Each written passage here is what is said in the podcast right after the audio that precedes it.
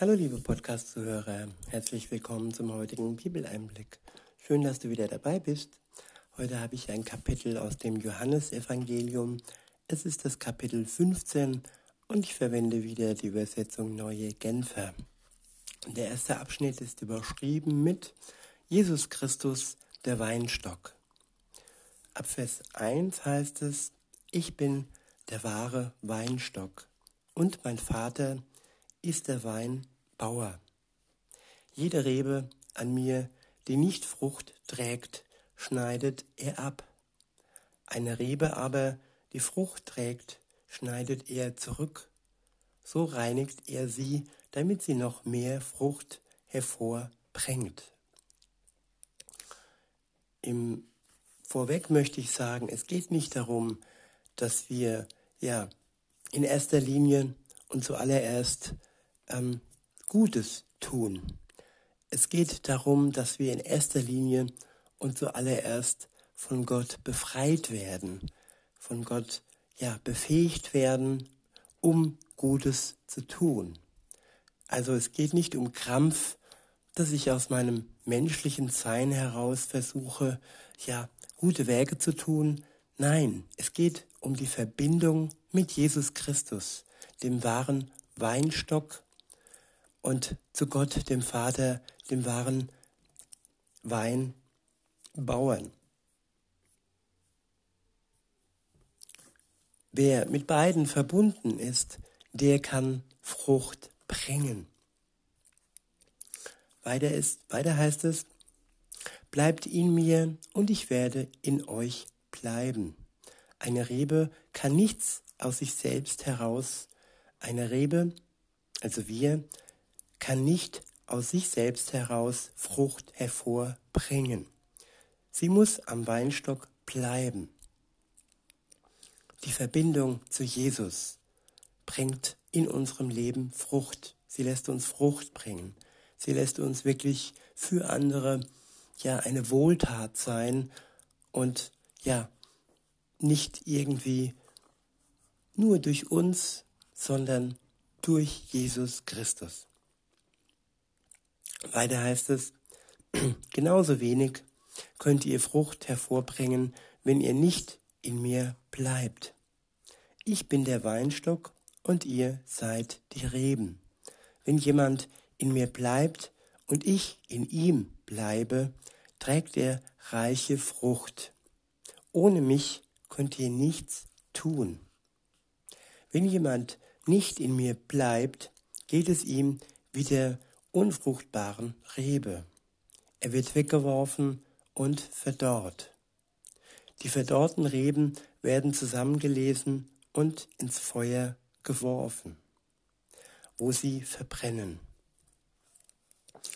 Ja, darum geht es, dass wir mit Jesus in Verbindung bleiben und nicht abgeschnitten werden und nicht auf einen Haufen geworfen werden und ins ewige ja, Feuer geworfen werden am Ende bei ja, der Zeit, wo Jesus Gericht hält über die Menschen.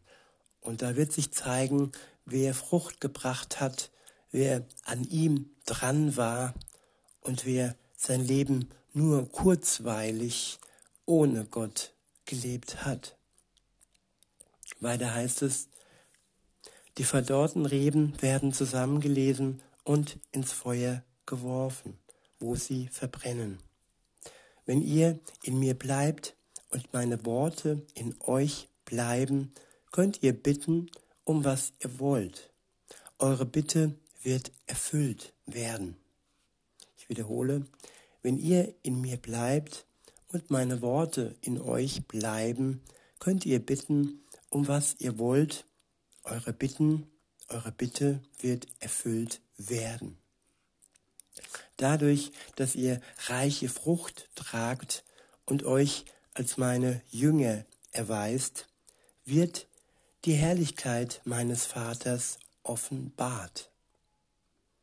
Die Herrlichkeit des Vaters wird durch unsere Frucht offenbart. Sie wird sichtbar, dass Jesus und sein Wort durch seinen Geist in uns lebt. Der nächste Abschnitt ist überschrieben mit In der Liebe Jesu bleiben. Ab Vers 9 heißt es, Wie mich der Vater geliebt hat, so habe ich euch geliebt.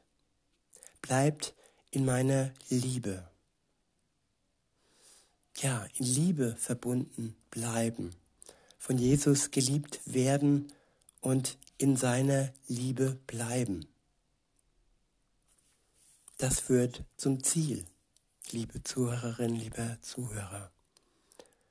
Weiter heißt es, wenn ihr meine Gebote haltet, werdet ihr in meiner Liebe bleiben, so wie ich immer die Gebote meines Vaters gehalten habe und in seiner Liebe bleibe. Ich sage es, ich sage euch das, damit meine Freude euch erfüllt und eure Freude vollkommen ist.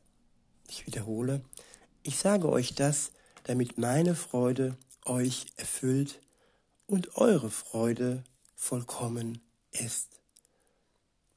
Ja, seine Freude kann uns erfüllen und unsere Freude kann dadurch vollkommen werden. Ein vollkommenes Leben in vollkommener Freude zusammen mit Jesus. In Vers 12 heißt es, liebt einander, wie ich euch geliebt habe. Das ist mein Gebot. Niemand liebt seine Freunde mehr als der, der sein Leben für sie hergibt. Leben für sie als der, der sein Leben für sie hergibt. Ihr seid meine Freunde, wenn ihr tut, was ich euch gebiete. Ja, welcher Gott nennt seine Anhänger Freunde? Ja, Freunde sein, Gottes Freund zu sein, ist ein Privileg. Und wir können durch ihn, nachdem er uns ausgestattet hat, seine Gebote befolgen. Wir sind ausgestattet und wir sind durch seine Liebe befähigt, seine Gebote zu, zu befolgen. Weiter heißt es in Vers 15, ich nenne euch Freunde und nicht mehr Diener. Denn ein Diener weiß nicht, was sein Herr tut. Ich aber habe euch alles mitgeteilt was ich von meinem Vater gehört habe. Nicht ihr habt mich erwählt, sondern ich habe euch erwählt.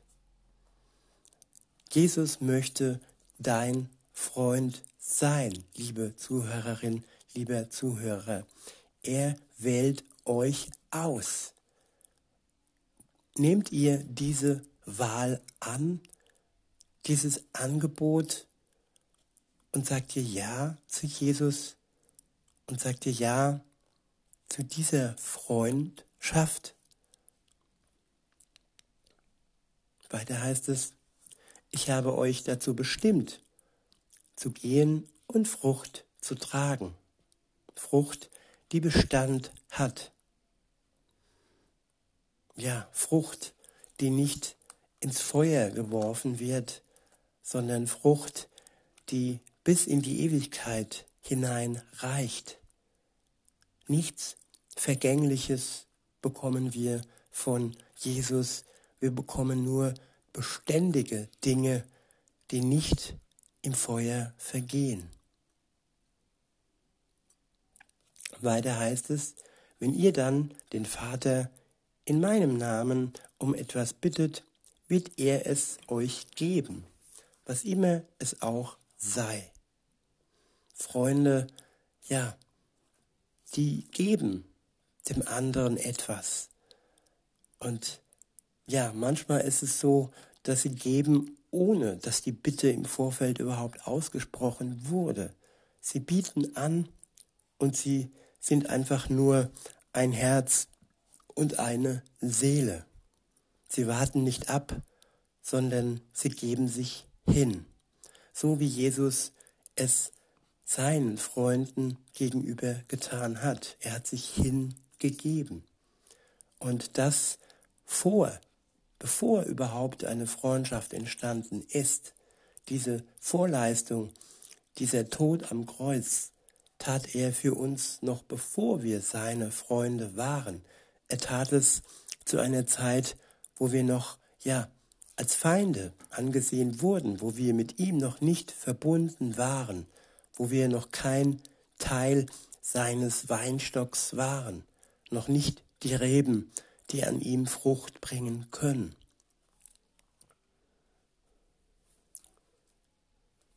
Weiter heißt es ab Vers 7, einander zu lieben, das ist das Gebot, das ich euch gebe.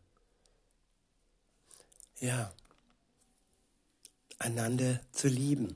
Es gibt Religionen, da geht es darum, den sogenannten Gott zu lieben und gut sein, aber einander zu lieben, sich einander wirklich gut tun, das gibt es nur bei Jesus. Ein Gott, der möchte, dass wir einander uns lieben. Weiter heißt es, der nächste Abschnitt ist überschrieben mit der Hass der Welt auf die Jünger Jesu. In Vers 18 und folgende steht, wenn die Welt euch hasst, dann denkt daran, dass sie mich schon vor euch gehasst hat. Sie würde euch lieben, wenn ihr zu ihr gehören würdet, denn die Welt liebt ihresgleichen. Ja, der Hass der anderen, der Neid der anderen gegenüber denen, die Jesus lieben und von ihm geliebt werden, kommt vom Bösen heraus. Und die Welt ist ja beherrscht vom Bösen. Der Herrscher der Welt, der Teufel, hat nichts Gutes im Sinn. Er möchte die Menschen im Tod festhalten. Er möchte nicht, dass der Tod keine Macht mehr hat über sie, sondern er selbst ist der Herrscher des Todes. Er ist der, der jetzt schon verbannt ist und all die Menschen mit in die Verbannung reisen, reisen möchte. Aber, so heißt es weiter, doch ihr gehört nicht zur Welt. Ihr, ich habe euch aus der Welt heraus erwählt.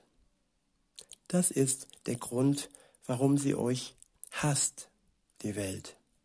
Denkt an das, was ich euch gesagt habe.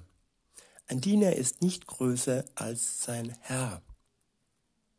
Wenn sie mich verfolgt haben, werden sie euch, werden sie auch euch verfolgen. Wenn sie sich nach meinem Wort gerichtet haben, werden sie sich auch nach eurem Wort richten. Doch alles, was sie gegen euch unternehmen, ist gegen meinen Namen gerichtet. Denn sie kennen den nicht, der mich gesandt hat, den Vater. Wenn ich nicht gekommen wäre und zu ihnen gesprochen hätte, hätten sie keine Schuld. So aber haben sie keine Entschuldigung für ihre Sünde. Wer mich hasst, hasst auch meinen Vater. Wenn ich nicht Dinge unter ihnen getan hätte, die kein anderer, die kein anderer je getan hat, hätten sie keine Schuld. Nun haben sie diese Dinge aber gesehen, und trotzdem hassen sie sowohl mich als auch meinen Vater. Doch es musste so kommen, weil sich erfüllen sollte, was in ihrem Gesetz steht. Sie haben mich ohne Grund gehasst. Ja, kennt ihr das Gefühl, dass ihr ja gehasst werdet, das ohne Grund, ihr wisst nicht warum, aber man hasst euch einfach? Jesus hat dieses Gefühl auch gehabt. Er wurde gehasst, zum Tode ans Kreuz gehasst, ohne Grund denn er war ohne Sünde. Er hat der Welt keinen Grund gegeben, dass ja, sie ihn hasst. Das war keine Abwehr, das war einfach nur Neid und böse Absicht, ihn zu hassen.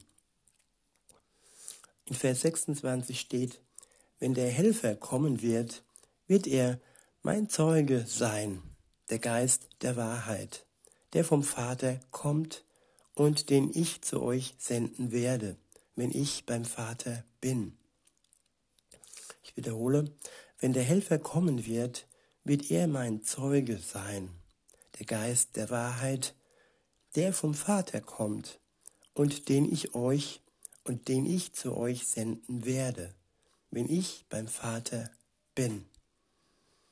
Ja, Jesus ist jetzt beim Vater und er sendet jedem, der ihm vertraut, der an ihn glaubt, einen Helfer, der ihn nie allein lässt, auch wenn andere um ihn herum schlafen, der Helfer schläft nicht.